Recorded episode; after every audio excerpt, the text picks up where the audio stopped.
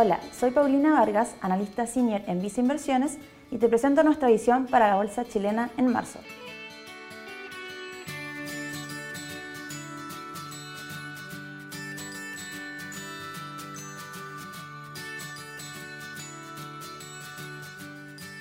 Febrero fue un mes relativamente plano para el mercado accionario chileno.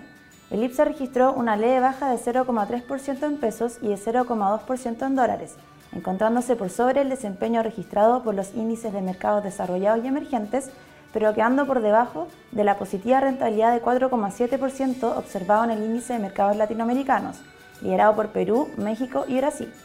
El desempeño del IPSA mostró alta volatilidad durante febrero, corrigiendo a comienzos de mes en medio de propuestas controversiales provenientes de las comisiones de la Convención Constitucional, junto con la mayor alza de los casos por COVID-19, para luego recuperar terreno al descartarse cuarentenas totales, pero nuevamente corrigiendo la última semana de febrero producto del conflicto entre Ucrania y Rusia. En el corto plazo, el conflicto entre Rusia y Ucrania ha generado volatilidad en los mercados a nivel global. Si bien gran parte de las caídas iniciales se recuperaron, un escalamiento mayor podría traer consecuencias más estructurales, como por ejemplo una mayor aversión al riesgo y tasa de descuento sobre las acciones como clase de activo a nivel global.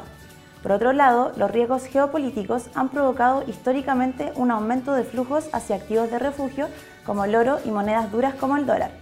Esto, sumado a un alza relevante en el precio del petróleo, podría generar mayores presiones inflacionarias en todo el mundo, sobre todo en países importadores netos de combustible como Chile. En este contexto, un sector que podría verse como refugio es el sector bancario, principalmente Banco de Chile y Santander, cuyos resultados se ven impulsados por aumentos de corto plazo de inflación debido a la brecha entre activos y pasivos denominados en UF. Además, estas compañías se encuentran concentradas principalmente en la economía local.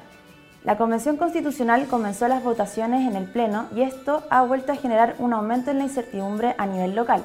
la que debería continuar una vez que se voten las normas relacionadas al derecho a la propiedad, la autonomía del Banco Central y sus atribuciones, etc. En este sentido, seguimos creyendo que las valorizaciones actuales ya incorporan un escenario bastante ácido. Chile sigue transando sobre 35% de descuento respecto a su múltiplo precio-utilidad de los últimos 5 años y en el rango máximo de premio por riesgo, en un contexto de positivos resultados corporativos y variables macroeconómicas como el precio del cobre. En nuestra opinión, esto fija un piso para las acciones chilenas, más allá de que la discusión política sigue generando sorpresas y creemos que el balance riesgo-retorno a estos niveles es atractivo, pero sin catalizadores de corto plazo. Hacia adelante los catalizadores estarán fuertemente ligados a que existe una potencial moderación en el discurso político y a una búsqueda de acuerdos amplios en la discusión constitucional, lo que aún no es posible de prever. A nivel de flujos, en el último dato de enero, las AFP registraron ventas netas por 94 millones de dólares en renta variable local y siguen muy cercanas al mínimo histórico de exposición sobre el total de activos administrados. Sin embargo, destacamos positivamente la fuerte entrada de flujos de extranjeros hacia acciones chilenas.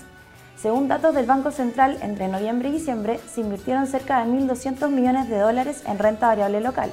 marcando un salto importante respecto a lo que se había observado en la mayor parte de 2021 y acumulando 8 meses consecutivos de inversiones netas. En marzo mantenemos sin cambio nuestras carteras recomendadas y seguimos sobreponderando sectores con positiva dinámica de resultados de corto plazo y atractivas valorizaciones.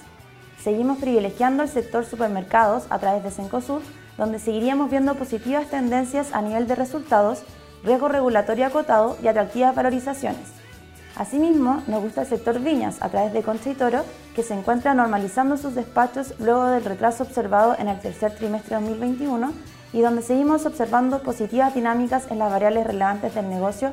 fortalecimiento del dólar en mercados globales y estabilidad en costos del vino, además de que sigue con alto descuento en valorización tras la reciente corrección. Por otro lado, hemos mantenido Banco de Chile a pesar del buen desempeño de corto plazo, principalmente debido al dividendo de corto plazo en línea con la propuesta de pago de 100% de las utilidades distribuibles de 2021. Finalmente, seguimos creyendo que Molplaza y SL siguen excesivamente descontadas en valorización, donde las correcciones observadas en el corto plazo han sido con muy poco flujo.